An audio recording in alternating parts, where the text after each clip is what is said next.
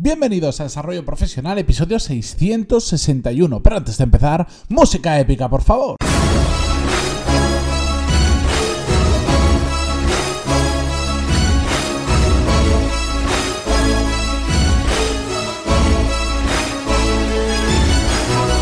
Buenos días a todos y bienvenidos a una nueva semana, un caluroso lunes más a Desarrollo Profesional, el podcast donde hablamos sobre todas las técnicas, habilidades, estrategias y trucos necesarios para mejorar cada día en nuestro trabajo. Hoy voy a responder a la pregunta que me, que me envió un oyente, eh, no recuerdo si fue la semana pasada o la anterior, que, pero que va muy al hilo de algo que ya hemos hablado en algunas ocasiones y que, de nuevo, es una de esas preguntas que suelo recibir recurrentemente y que causan un poco de confusión. La gente es un tema que no lo tiene claro porque, bueno, vamos a hablar de cuándo es el momento adecuado para eh, plantear un aumento de sueldo en nuestro trabajo. Hicimos una serie de cómo negociar nuestros sueldos, lo voy a dejar en las notas del programa, todos los episodios que hicimos, que es muy interesante porque a veces pues bueno, hablamos de cómo negociar el sueldo y pensamos solo en qué momento pedirlo, cuánto pedir, pero hay un montón de factores que tenemos que tener en cuenta más. En esa serie, que ahora no recuerdo si fueron de 3 a 5 episodios seguro, vemos diferentes puntos que tenemos que tener en cuenta, así que más que recomendable. Entráis en pantaloni.es barra 661 y vais a las notas de este programa y ahí tendréis todos los enlaces ordenaditos. Bien. Esta persona que nos escribe os voy a leer brevemente parte del email porque me hace más preguntas en el email pero que no van a cuento con, este tema, que ya le responderé yo por privado, pero eh, vámonos con la parte que nos interesa. Dice, hola Matías, eh, quería compartirte contigo una inquietud personal. Resumiéndolo mucho, puedo decir que no estoy cómodo con el sueldo que tengo. Se trata de una empresa de más de 100 empleados que se dedica al desarrollo de software. A pesar de que llevo en la industria muchos años, aquí me da algunos datos, pero prefiero no decirlos para, eh, para que, por si acaso, para mm, preservar su anonimato, accedí a entrar a esta hace menos de un año por, eh, por menos dinero de la media. Quería cambiar de empresa, tenía poca experiencia en una tecnología en la que me quiero enfocar y este fue el precio. Aún así, me prometieron que me iban a revisar las condiciones, pero aún no ha sido así. Me consta que no van a que van me consta que no van a presupuestos cerrados. Puede que sea pronto, pero necesito ir preparando el terreno. Ahora soy un mar de dudas, pero las principales preguntas son ¿Cuándo es el mejor momento para solicitar esta entrevista para negociar el sueldo? ¿Cuáles serían las claves que transmitir en este primer contacto? Gracias y que comience esa música épica.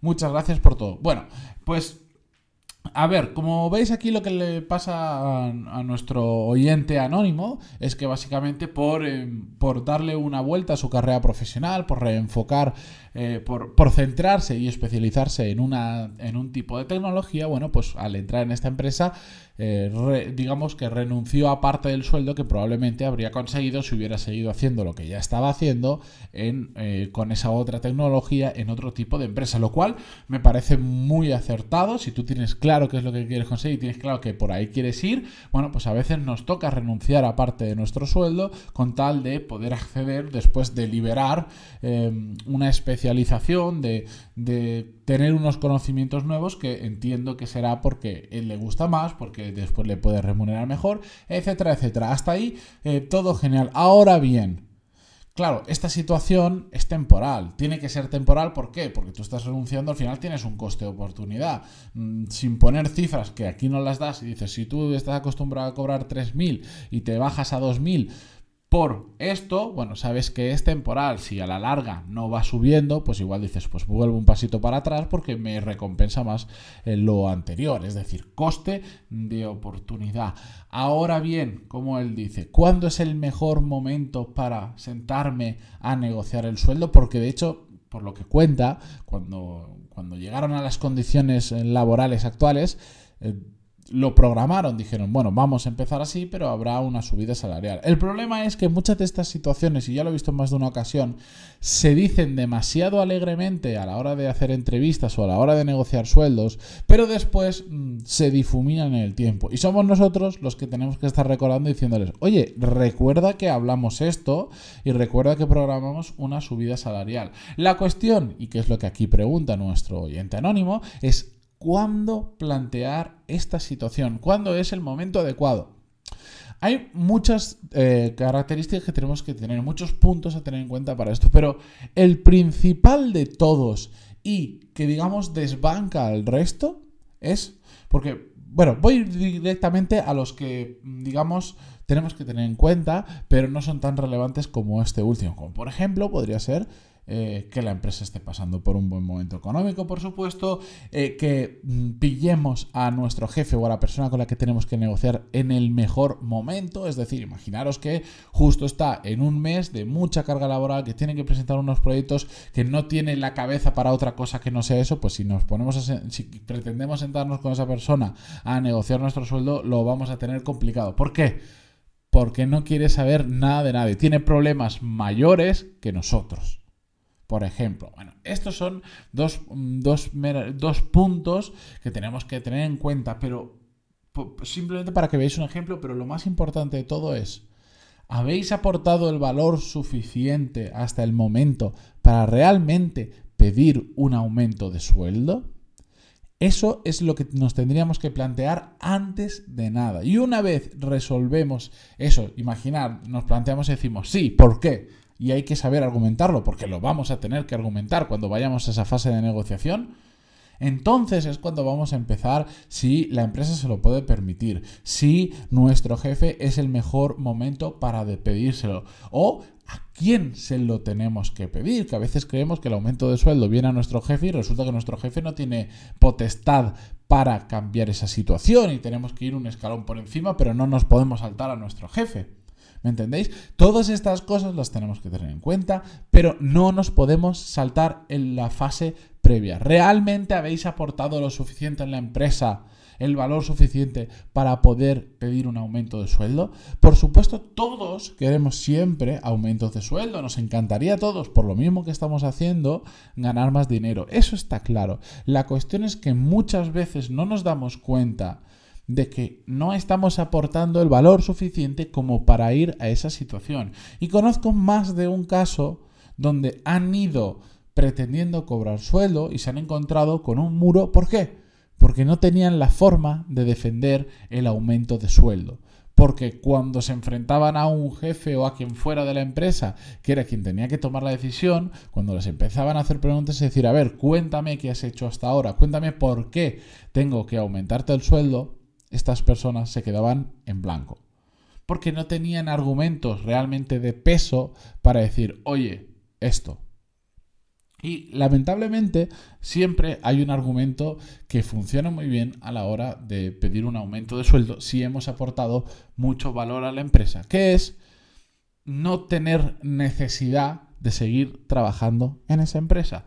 ¿A qué me refiero? Si tú tienes otras ofertas o tienes, sabes que tienes fácil movilidad de una empresa a otra, porque en el sector se está contratando mucho, porque tú eres muy bueno, porque lo que sea, por la mezcla de muchos factores, ese es un arma poderosísima para negociar nuestro sueldo. Porque si tú vales mucho, es decir, has aportado mucho a la empresa y además tienes facilidad de moverte a otra, si realmente eres bueno y la empresa realmente tiene cabecita, va a querer retenerte. Y si te quieren retener, entonces tú tienes parte, parte de la negociación ganada.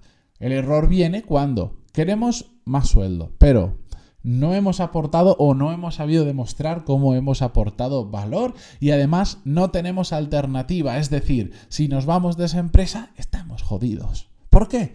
Porque no tengo otro trabajo, porque, por ejemplo, no tengo prestación por desempleo o la que tengo es muy poquita. Entonces, ante todo ese tipo de situaciones, pues resulta más complicado negociar nuestro sueldo. Que os lo podríamos vender de otra forma. Podríamos decir, no, todo el mundo, si quiere, puede encontrar un trabajo mejor. Todo el mundo. No, no es tan fácil. Hay muchas veces que las situaciones de la vida nos impide cambiar de trabajo fácilmente. Ya no solo porque tengan. porque. Mm, puede que haya muchas empresas interesadas en ti, pero igual no te interesa desplazarte de la ciudad en la que estás por la familia o por el motivo que sea. Entonces, ahí pierdes poder de negociación. Si tú estás muy especializado en un tema muy concreto, por ejemplo, un amigo mío le pasaba, era la única persona en la empresa que sabía manejar un tema de la empresa. Estaba muy especializado en algo y además era el único en la empresa que lo sabía hacer. Claro, esta persona tenía un poder para negociar su sueldo muy diferente a muchos compañeros suyos y terminó cobrando mucho. ¿Por qué? Porque nadie más sabía hacer lo que él sabía hacer. Y de hecho, aunque dijera la empresa, bueno, pues busco otra persona porque no estoy dispuesto a pagarle lo que me pide, no era fácil porque era un perfil muy, muy, muy, muy específico y no era fácilmente sustituible. Bueno, pues todo eso lo tenemos que pensar también a la hora de intentar negociar nuestro sueldo. Es decir, hemos generado alguna barrera de salida, digamos, que le impida a la empresa, que le... ¿Cómo decirlo? Que a la empresa si te vas le duela muchísimo. ¿Hemos generado algún elemento de esa característica para poder negociar nuestro sueldo? Imaginaros que sois la única persona que sabe hacer una cosa en el mundo, la única persona, y esa empresa necesita hacer esa cosa sí o sí, porque si no, su negocio le acaba. Sí, esa empresa gana dinero, porque otra cosa es que la empresa se esté muriendo y no puede hacer nada porque no vende, por lo que sea. Pero si esa empresa gana dinero, ¿cuán poder de negociación creéis que tenéis? Todo el del mundo, porque o, o te tienen a ti o esa empresa muere directamente. Esto es un caso extremo, pero es para que lo entendamos. ¿Qué habéis creado en la empresa para que dependan lo máximo posible de vosotros y por lo tanto tengáis mayor capacidad de negociación de sueldo. Yo empezaría por ahí. Después, eh, empezar a entrar en detalles de cuál es el mejor momento del día. Eh, cuál es el mejor momento del año. Todo eso ya son detalles que sí, que hay que tenerlos en cuenta. No vayas a intentar negociar el sueldo con tu jefe cuando mm, tiene un mal día, o cuando tiene una semana, o cuando tiene un mal mes, porque va a ser muy complicado. O no hagamos la típica de, bueno, voy a hacer cuando tenga muchas cosas, esté muy ocupado, porque así lo va a querer resolver rápido y probablemente lo gane, porque te puede salir el tiro por la culata. Yo iría ese paso para atrás y diría, ¿he aportado realmente valor a la empresa? ¿Me he hecho lo máximo posible em, dependiente, independiente de... O sea, ¿cómo, ¿cómo, expresarlo? Perdonad que estoy pensando en voz alta y la frase exacta... Eh, se me acaba de borrar de la mente y la tenía bien pensadita. Bueno, habéis... Mm, os habéis hecho imprescindibles, ahora me ha salido imprescindibles, o lo máximo posible imprescindibles dentro de vuestra empresa. Si aún no sois imprescindibles o muy bastante imprescindibles y no habéis aportado realmente, no es el momento aún para negociar el sueldo. ¿De acuerdo? A partir de ahí dice, bueno, ¿cuáles serían las ideas clave a transmitir en este primer contacto que me dice él, porque lo veo bastante decidido. También es cierto que él ya había hablado sobre este tema y habían quedado en que lo iban a negociar. Bueno, lleva solo nueve meses. Plantéate si es el. Eh, esto lleva directamente al, al, oyente anónimo. Plantéate si, es el, si ha pasado el tiempo suficiente para hacer esa, esa, subida de salario, porque no sé qué hablasteis en la entrevista, pero igual dijiste, bueno, dentro de un año lo revisamos y llevas nueve meses y ya estás pensando en eso, igual eh, se va a percibir como que te estás queriendo adelantar, como que es demasiado pronto, pero de verdad, antes planteate si has aportado el valor suficiente y si lo has hecho, entonces vamos a entrar en otra etapa, entonces vamos a analizar, vamos sobre todo a aprender a justificar por qué merecemos un aumento de sueldo. Y eso, la mejor forma de hacerlo es repasar lo que hemos hecho y repasar lo que hemos aportado a la empresa, siempre pensando en aquellas cosas que más valor han aportado a la empresa. Hacerle una lista con el día a día de las tareas no aporta nada, pero decir, he hecho estas cinco cosas en este año que han sido claves a la empresa por esto, por esto y por esto, es una buena forma de empezar ese primer contacto, como me dice aquí el oyente anónimo, decir, oye, ha llegado el momento de revisar nuestro salario, de revisar el salario. He hecho esto en este tiempo, estoy en esta banda, quiero pasar a esta otra banda porque conforme lo que he hecho creo que es lo adecuado y conforme está el mercado, por ejemplo, pum, pum, pum, y ponerle ejemplos de ofertas similares en otras empresas. Todo eso funciona muy bien. ¿Por qué? Porque argumenta tu pedida, tu aumento de sueldo. El problema es cuando simplemente decimos, pues quiero ganar más, quiero ganar ahora 500 euros más al mes, o la cantidad que sea. Y no hay ningún tipo de argumento detrás, no hay ningún tipo de valor detrás, no hay ningún tipo de barrera de salida detrás. Ahí es cuando se complica. Por eso, pasito para atrás y vemos si hemos aportado valor. Con esto, si tenéis más dudas sobre estos temas, ya ahora, si queréis... Eh, en vuestro caso me tenéis que escribir, por favor, darme los máximos detalles posibles. De hecho, la persona que me escribió, eh, el primer email que me envió me dijo, hola Matías, ¿cuándo es el mejor momento para negociar el sueldo?